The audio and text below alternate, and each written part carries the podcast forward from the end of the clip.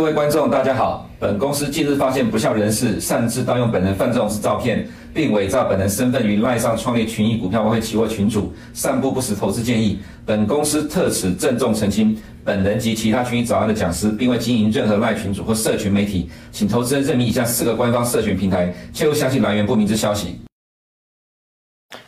嗨，大家早，欢迎收看今天的群英早安。今天是十一月十号，礼拜二。那呃，今天是十一月十号，礼拜四哦。我们首先先看一下今天的焦点。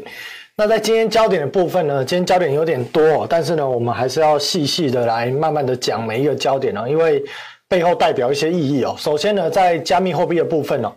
在这两天，我们看到加密货币大跌，那到大跌的背后的原因到底是什么？这文字内容很多啦，当然我们里面讲重点了。主要的原因是因为哦，在目前呢，哦，看这一篇好了，在目前的这个第二大的一个交易平台哦，FTX 哦。它呢，现在呢，可能资金上面呢遇到一些问题哦，所以呢，传出呢这间公司呢要来去做这个出售。那在它的一个对手呢，币安呢，本来呢就想要去哦收购这间公司哦，但是呢，目前的调查哦，除了在本身要收购里面，市场有提到说可能会去违反所谓的这个呃垄断法的一个部分。另外，在昨天的一个晚上或者今天的早上哦，也讲到了说哦，就是他们有去调查在 FTX 发行的这个 FTD。货币哦，它的流动性呢，其实有一些问题。而除此之外呢，也有提到说呢，FTX 的负债跟资产之间的差距可能有几十亿美金哦，甚至可能超过六十亿美金。那当然呢，其实我坦白讲啊，我对于虚拟货币我没有太多的研究哦，但是呢，过去一段时间呢，我有看过一些报道，也就是说，这些虚拟货币的平台或者一般所谓的一个呃所谓的这个稳定币哦，它对呃它背后对应的一些资产。到底是哪些资产？比方说呢，今天有些人他买了这些币，而这些呃单位他收到钱之后呢，这些钱他到底是放在公司的账上，还是他把这些钱拿去做其他的衍生性的商品的投资、高杠杆的投资？哦，所以呢，在这则新闻里面呢，其实呢，在币安的一个高管哦，他们呃。他们一些所谓的高阶人员去研究这些呃对竞争对手 FTX 的财务黑洞，他发现了说，其实有一些所谓的高开高杠杆的一个行为存在。那这个部分呢，当然就会导致说，如果你的公司账上的资产跟当时哦一些呃投资人投资进去的一个资产部位是完全不匹配的，还是说这个价值的差异非常的大？可能你在投资一些其他的衍生性金融商品的时候，面临今今年联准会整个缩表，还有整个市场估值，不论从债市、股市到各类型的衍生性金融商品的估值、市场的市值大跌的状况之下，是否面临庞大的亏损？这其实也是今年为什么这么多的虚拟货币或者这么多的稳定币接连暴雷的原因。那这个部分呢，当然我们看到了代表了龙头比特币，从今年年初呢到现在呢，跌幅已经达到了百分之七十七。好，从呢每单位六万多呃六万九千多美金，到现在跌到只剩下一万五，而且呢，在过去两天。跌破了过去接近五个月来的整理平台，也意味着新的一个下跌的趋势开始。那虚拟货币呢？当然，如果以我个人的立场来讲哦，以下言论不代表公司立场。以个人的立场来讲，我是不太看好这些所谓的虚拟货币的发展，主要是因为它背后呢对应的价值是什么？这是一个问号。再来。当他们想要让这个金流离开原本的金融市场体系，请问政府单位还有银行家可以接受这样一个行为吗？所以在这种状况之下，如果未来的虚拟货币要能够发展成功，基本上我认为只有政府发行的所谓的叉叉货币哦，或叉叉数字货币，比方说啊美元数字货币等等的这些，它才有可能成功。所以呢，我个人比较认为说，这些虚拟货币比较像是赌场的概念。那为什么比特币会在去年的十一月末？见到了这一波行情上涨的高点，其实概念很简单，就是这一张金融运作市场的图表，它是在哪一个环节？在里面你找半天你都找不到，因为我没有画。但是它代表的环节就是在灰色的这一块，你自己再加上一个叫做虚拟货币，或者这种所谓的哦、就是这种呃包含了 NFT 这类型的产品，它也是属于二级市场的其中一块。代表的概念是什么？当意味着整个联总会上游的资金要开始紧缩，你一紧缩，货币市场紧缩，你的二级市场的市值估值你一定紧缩。所以什么东西在当时修的最快？我很常讲这件事情，我说修的最快的就是虚拟货币，甚至当时炒作到最末端最疯狂的 NFT，好，这些东西是修正的最快。为什么这些东西当时从在十一月底见到高点就开始修正？很简单啊，整个市场最上游的资金正在减少，你何来的更多的资金去炒作这些东西呢？这些东西它有基本的价值存在吗？如果没有，不好意思，当钱流开始紧缩的时候，首当其冲就是以这些赌场的概念最为兴盛、赌场的概念成分最为高涨的这些比特币、虚拟货币或者是 NFT 将会是首当其冲。所以呢，比特币从高档。到现在已经腰斩百分之呃超腰过超过腰斩了，已经跌了百分之七十七，跌完了吗？我个人认为还没有跌完，而这两天的破底应该只是开始，因为后面对应了太多的所谓的高杠杆的衍生性金融商品，到底有没有暴雷，天晓得。而如果连币安都不敢收购，那表示他看到的黑洞非常的大，所以这个暴雷的几率是非常的高。未来如果这些虚拟货币继续的下跌，而持有虚拟货币的这些玩家也好，平台也好。机各种机构也好，它将面临它的虚拟货币大赔，同时它可能要面临股汇在同时修正的问题，这个都会将加速各类型的资产抛售。所以呢，有人问我说，虚拟货币的大跌对于股票市场、债券市场会不会有影响？我跟大家讲，会，因为这都是在整个系统结构里面的其中一环。当 A 出事了，B 基本上透过联动之后，它一定会出事。好，再来第二个焦点。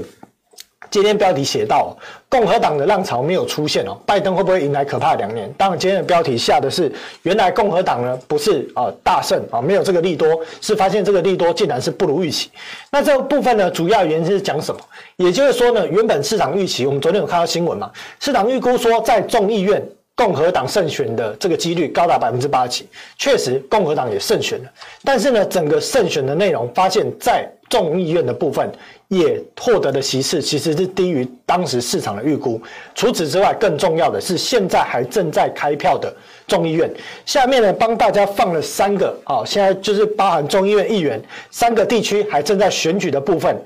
而三个地方分别是亚利桑那、乔治亚跟内华达哦，这些地方票仓还没有，应该说票还没有完全开完。可是我们可以看到，民主党大概确定可以拿到两席，这个几率是高的哦，因为整个开票进度分别已经来到了七三趴、九十九趴跟八十趴。但是呢，内华达州看起来应该是共和党拿下，所以在这种结果拿下之后呢，有可能整个这个所谓的一个参议院，民主党跟共和党席次依然又回到了百分之五十对百分之五十。共和党并没有顺利拿下了这个所谓众议院，那现在就会变成说，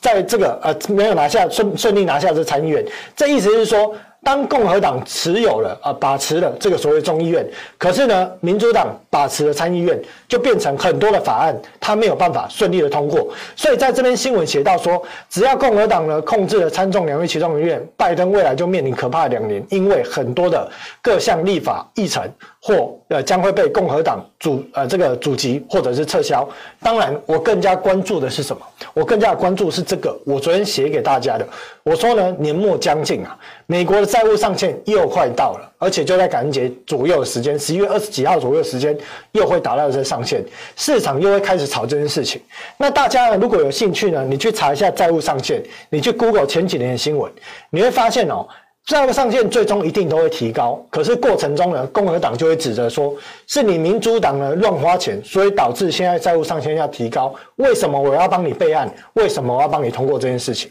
而民主党又会讲说，如果你不让我通过这上限，政府可能会停摆，叭叭叭叭叭，很多问题啊。如果今天是共和党执政，就反过来而已。所以这件事情呢，会频繁的吵，一直闹哦，闹得很僵，闹到最后呢，真的可能出现债务违约的问题，财政部没有各种的方法可以在生出更多的钱的时候。到那一个时刻才会通过这个债务上限，举债上限才会把它提高。可是呢，在前面这些纷扰的时刻，将会造成整个国债流动性的问题恶化。所以在现在整个参众议院分别由共和党跟这个呃众议院由共和党，参议院由可能由民主党来做把持的一个状况之下，首当其冲的这个月就要面临这样一个问题。现在市场有没有在讨论这件事情？几乎没有哦。但是呢，我预估大概不到一个月后的时间内，市场将会开始讨论这个问题。它它也会成为市场新闻的一个焦点。好，第二个部分呢，日本刚刚汇市，我们昨天提到了日本的当局呢统计哦，现在呢大概持有啊这个外国证券的一个部位大概是九千四百亿。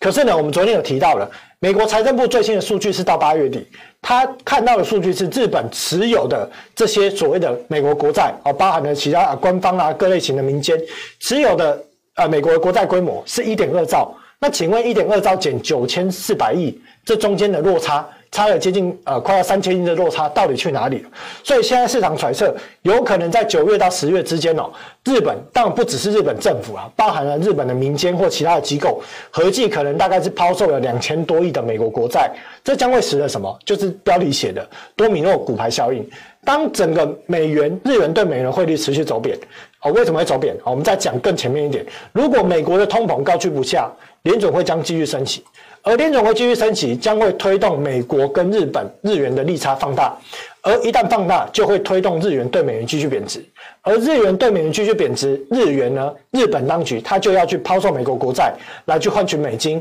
来去稳住它的汇率。而抛售美国国债就会加剧债券市场的下跌，也就是在加加的放大这个债券殖率的上扬。而债券殖率的上扬，跟日本国债十年期的国债息差又再度放大之下，你又产生另外一个循环，又会加速日元的一个抛售，这变成一个死胡同，叫做多米诺骨牌效应。好，所以这种状况我们要知道这件事情啊，短时间无法善了。所以日元对美元近期拉回到季线，我认为还是有机会再继续往前高来去做挑战。那除此之外呢，我们看到了在衍生这个内容的部分衍生出来的焦点，研究机构呢发布了一些数据哦。他们发现说，美国新发行的国债跟已发行的国债流通性溢价，一直都是华尔街衡量美债市场流动性的重要指标。目前，美国新发行的十年期国债较啊比较发行同期的国债溢价达到一五年以来的最高值。这表示什么？表示新旧国债的基差正在放大，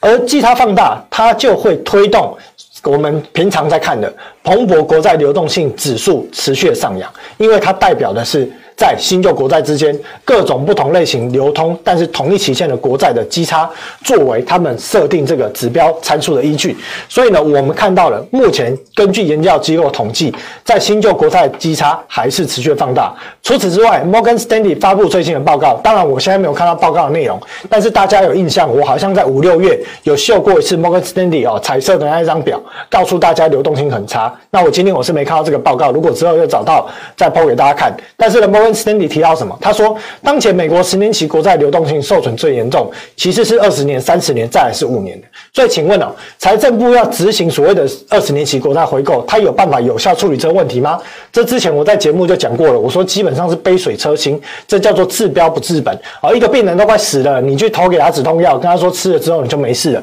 可能吗？当然不可能。下面这张表是什么？下面这张表呢是每半年一次的联准会发布的这个所谓的呃他们的一份啊这个所谓的金融系统稳定评估的一个报告。我们看到了整个五年期、十年期、三十年期的国债流动性哦，除了三十年期略好之外哦，五年跟十年的对比，当时在五月份左右发出来的报告水准还要更糟糕。所以呢，持续过了六个月，来到了十一月，整个国债流动性有变好吗？当然，我们平常在看的国债流动性指数，我们就知道整个流动性并没有转佳。当然，最近看到的 MOVE 指数在这两天是有所回落，但是呢，彭博的国债流动性指数依然还是维持在高档震荡。所以呢，我认为在基于这四个点，包含了财政部将会继续发债，而债市交易商预期联准会将会继续升息，还有联准会要继续做货币紧缩，而刚刚提到的各国汇率对美元持续贬值的状况之下，这可能迫使各国的央行。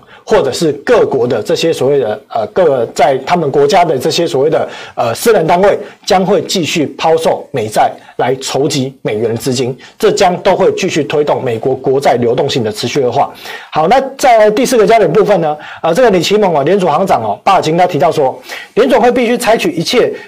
降低这个通膨的，把这个通膨压制到两 percent 的一个目标的一些措施，必须继续来去采取这些措施，不能让通膨预期上升上去。那再来呢，另外一个新闻提到了。好，有些机构开始压住了，联总会可能会将终端的利率升到百分之六。那当然呢，现在百分之六还不是预期主主流的预期啦。目前主流的预期是百分之五点二五左右啊。所以呢，到底会不会百分之六？我们未来就关注在一段时间内，是否市场有重要的这些人士或重要的机构代表出来在喊百分之六这件事情，有没有它可能形成市场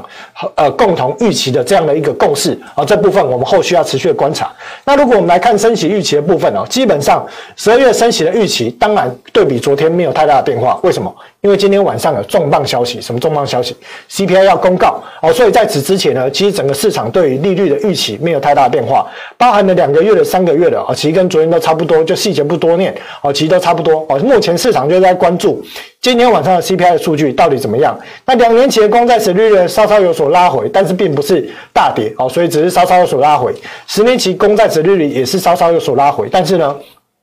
整个不论两年期还是十年期，都还是维持在一个哦盘盘呃慢慢的缓步的向上的一个格局。而美元指数的部分呢，昨天稍微有所反弹，但是美元指数看法我还是这样啦，市场应该是有大人正在出货，正在出多单哦。但是呢，整个美元指数呢，如果联准会还没有那么快。要进行所谓的降息，甚至升息都还没有结束的这个状况之下，整个美元指数呢，在短线上呢，也不至于说啊修正到哪里去啊。但是你说它要大涨，我认为它要大涨，基本上需要我提到的系统性风险发生，否则美元指数未来一段时间可能就会进入一个横盘大区间震荡整理的格局，这几率会是比较高的。好，那美国 CPI 部分呢，当然是今天重头戏啊，这些啊租金啊什么东西的，平常我们都有跟大家讲了，今天就不多看，直接来看最新的预一个预估。呃，这是我今天早上截的图哦，看起来目前市场对于在今天晚上公告的名目 CPI 的预估中位数是七点九，而平均数是七点九四哦，所以跟昨天的数值是差不多的，大家预估就是七点九。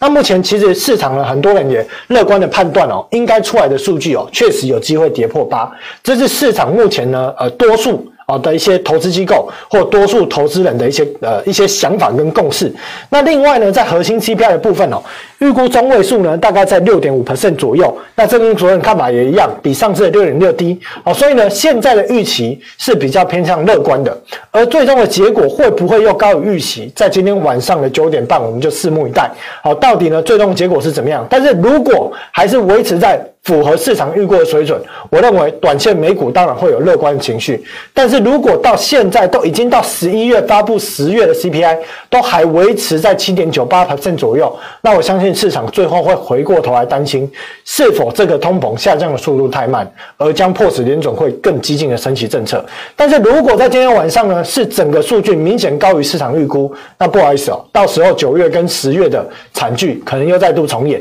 但是呢，不会惨不会重演。十月份当时破底之后，立刻拉上来那样的一个反弹，为什么？因为已经反弹过了，再加上呢，现在呢，联总会在啊，我们之前也提到了 FOMC 会议之后呢。鲍尔给出的结论是，让市场对于未来升息的终点产生不确定性。在这种因素推动之下，我认为债券市场的风险，各位投资朋友要特别的留意。而英国的央行呢，首席经济学家承认，疫情的 QE 是个错误，印钞票导致通货膨胀。哦，他在这个所谓的一个会议里面上面，在这个呃上议院经济事务委员会作证时表示，英国目前的高通膨主要是由于欧洲天然气价格飙涨造成，但同时承认英国。疫情期间，四千五百亿英镑的量化宽松也是助长通膨的重要因素哦。所以呢，我发现哦，其实英国人哦，好像比起美国人哦，更愿意讲真话哦。美国人呢，其实呢，都是把重要的事情轻轻讲，不重要的事情呢讲一大堆，重要的事情都躲在这个所谓的不重要的事情里面哦。所以呢，其实我们看到了英国的央行之前有提到了经济衰退哦，记得在几个月前吧，美国还不承认经济会衰退这件事情的时候，英国已经承认经济将会开始衰退。而现在，英国央行的首席经济学家也承认，印啊疯狂的 QE 是造成通膨通膨重要的因素之一。哦，所以呢，我们看到了，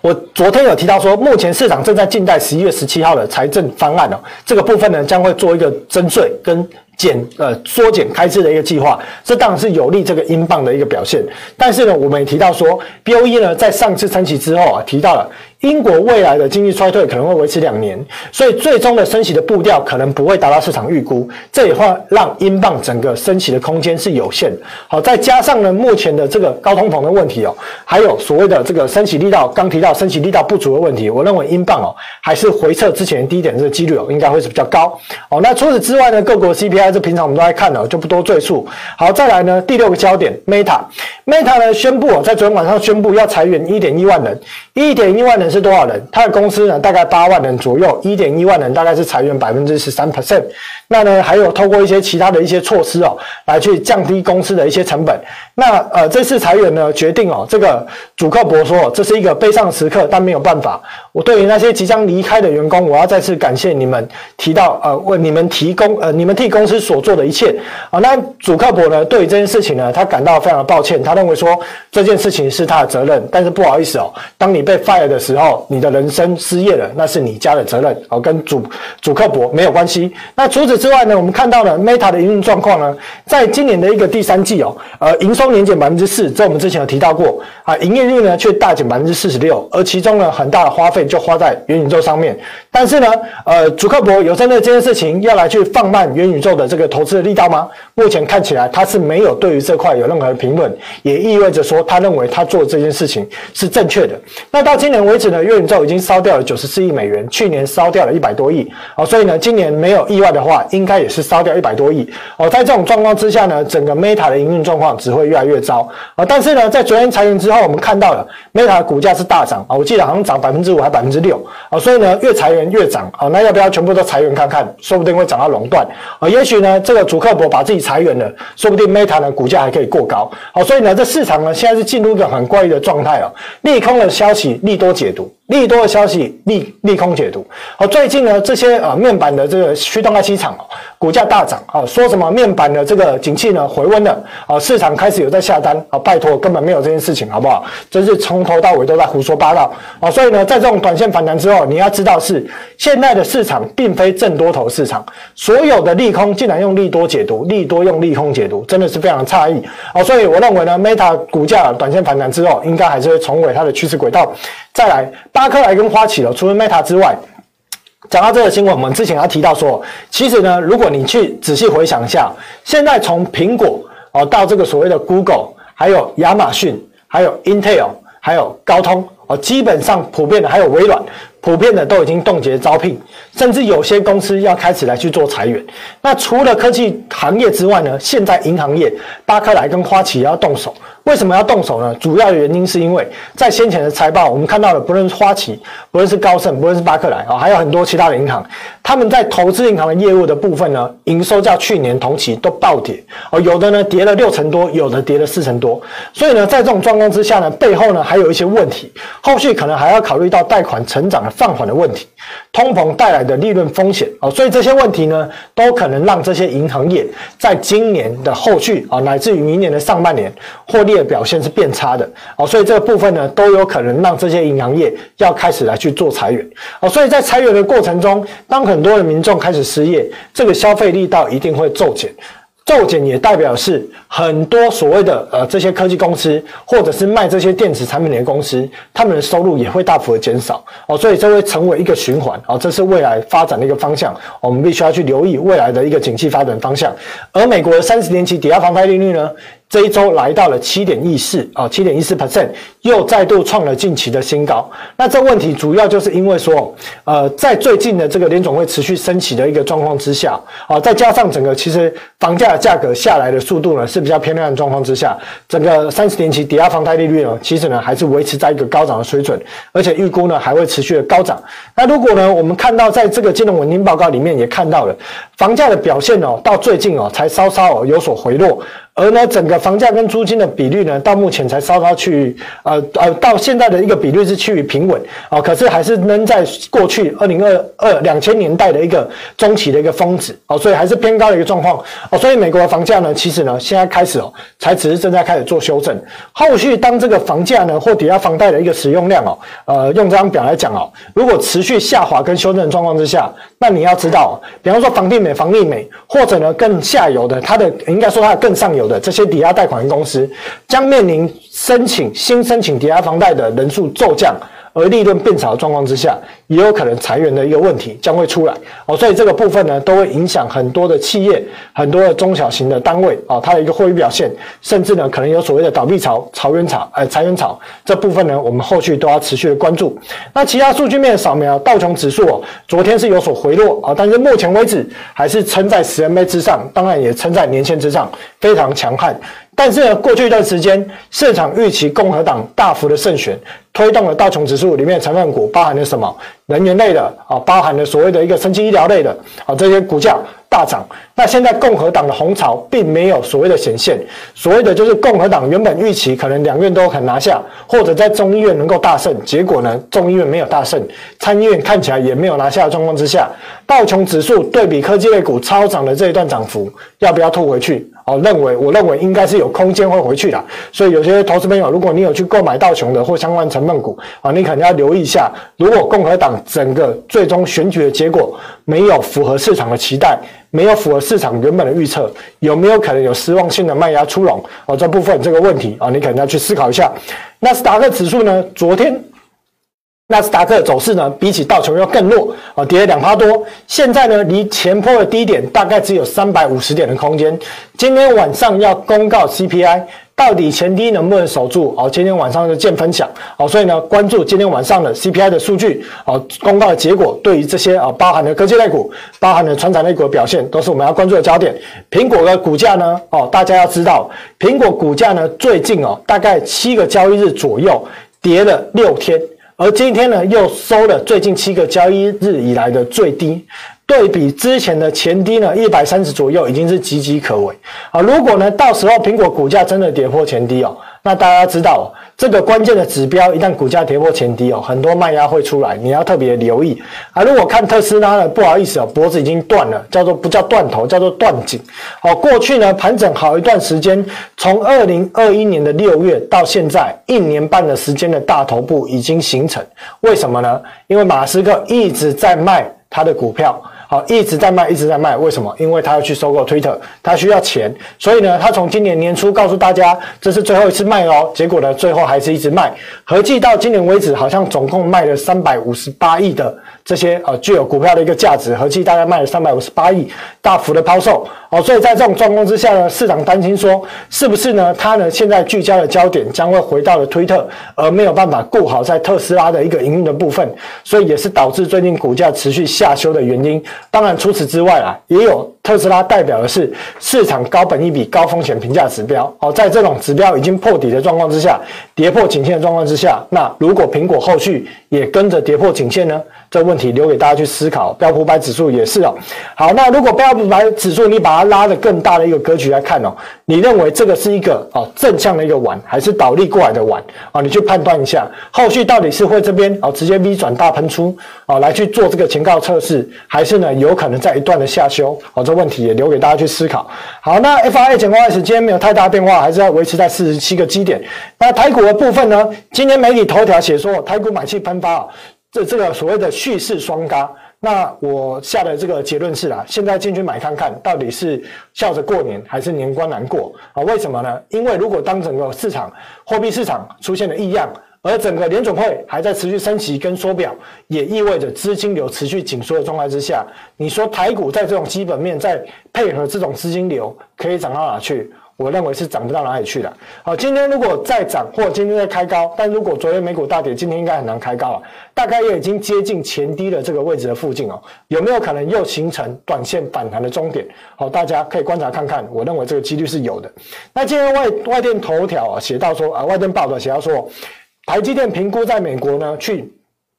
做这个三奈米的一个设厂，那台积电有出来澄清啊，说啊确实有一个二期厂房正在建筑，可是并没有还没有规划说这个二期厂到底要做什么。那台积电的股价呢，其实反弹上来也差不多接近了前低啦。那如果台积电连三纳米都移出哦，那不好意思哦，台湾几年后可能没有细盾了，只剩下肉盾了。当然这是长线的一个问题，但是短线上台积电的股价下跌，跟它基本面没有太大关系啦，而主要是估值的这个所谓的本益比的一个下修啊。所以呢，当台积电呢也反弹接近前低的一个位置。哦，啊，市场要去留意一下这个部分哦，反弹的这个动能哦，可能短线上哦将会由此结束。金融类股的部分呢，你以为台湾的金融业都买美国国债都没有开杠杆吗？哦，就我目前呢去问到的一些消息哦，我看起来呢，原来美国啊，台湾的一个金融业哦，或寿险业哦，其实买美国国债哦，也不是用一块钱做一块钱的生意哦。这部分呢，后续的财报呢，跟相关的隐忧呢，将会后续哦，逐步来去做发酵。那台币的汇率呢，虽然在昨天走升哦，但是我认为整个台湾对美国利差持续放大，汇率呢持续放大的状况之下，还有美股，我认为还是有修正的风险。台币的贬值的趋势哦，应该是还没有结束。好，结论部分呢，好没有改，跟昨天一样啊。那基本上呢，今天呢，啊时间也三十分钟了。那大概呢，看到这个部分，那除此之外呢，我们就关注今天晚上 CPI 呢，将会对市场造成什么动荡？我们明天早上群益时间的早安啊，群益早安的时间，我们再来做一些评析哦，跟这个所谓的一个分析。好，谢谢大家收看今天的节目，那我们就明天见，拜拜。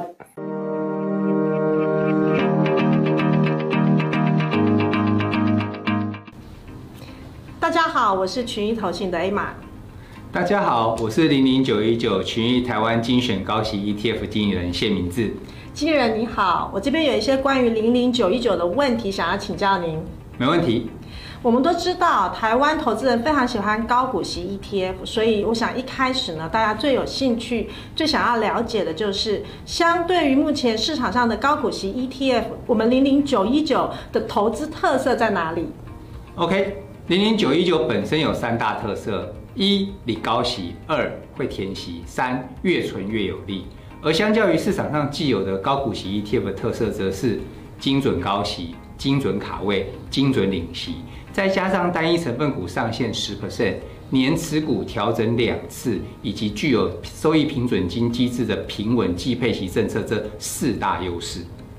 所以，刚刚经理人你特别有强调，零零九一九有三大精准特色，这样可以再跟我们说明一下，我们如何做到精准吗？这样，另外零零九一九每年是换股两次，这为什么需要换股两次呢？正所谓天下武功，唯快不破。我们就是要超前部署即将配发高息的股票，所以我们每年十二月用已公布的前三季获利资讯，预测隔年配高息的潜力名单。等到隔年五月，再发挥三大精准特色，来一举囊获精准的高息股。大多热门台股高息 ETF 采取过去平均或是预估股利的方式，和群益台湾精选高息 ETF 不一样。这档 ETF 掌握台湾上市公司每年需五月二十号前公布股利的规定，采用董事会宣告实际股利作为选股标准，做到精准高息，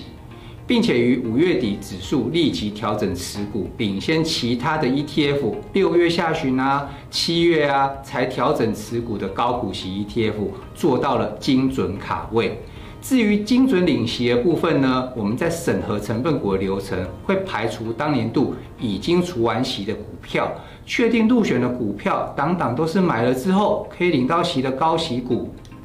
原来零零九一九将选股逻辑还有换股时机都进一步改良到更为精准，这样听起来它可以说是进化版的高股息 ETF。这样听到这边，我想大家都会很有兴趣想要了解零零九一九所追踪的指数过去的一个股利还有绩效的表现是如何呢？零零九一九所追踪的指数股利率，二零一七年以来历史的平均超过了八%。明显高于热门的高股息 ETF 所追踪的，像是台湾高股息指数以及 MSCI 台湾 ESG 永续高股息精选三十指数。那我们今年最新的指数股利率更高达了十二点二 percent。那我们的指数不仅股息高，报酬也十分的优异哦。二零一六年底以来的绩效达到一百零六点八趴。不仅胜过热门的高股息指数，也胜过大盘指数。这样听起来，零零九一九有高股利的优势，但我想说，这个投资人长期持有应该可以发挥很大的那个时间复利的优势哦。这样根据我们的资料的显示，如果我们今天持有这个零零九一九所追踪的指数，如果我们持有一年，我们的年化股利率大约是七点九个 percent。可如果我们的持有时间可以拉长到五年，这个复利效果就可以让我们的股利率成长到十二点六 percent。哇，看起来真的是越存越有利。这样，最后这边提醒一下大家，十月四号就可以开始申购零零九一九群益台湾精选高息 ETF。这样有意申购的投资者呢，可以请洽群益投信或请洽各大券商。投资一定有风险，基金投资有赚有赔，申购前应详阅公开说明书。如果你不想错过最新市场动态，记得开启小铃铛并按下订阅。此外，我们在脸书、YouTube 以及 Podcast 都有丰富的影片内容，千万不要错过。每日全球财经事件深度解说，尽在群益与您分享。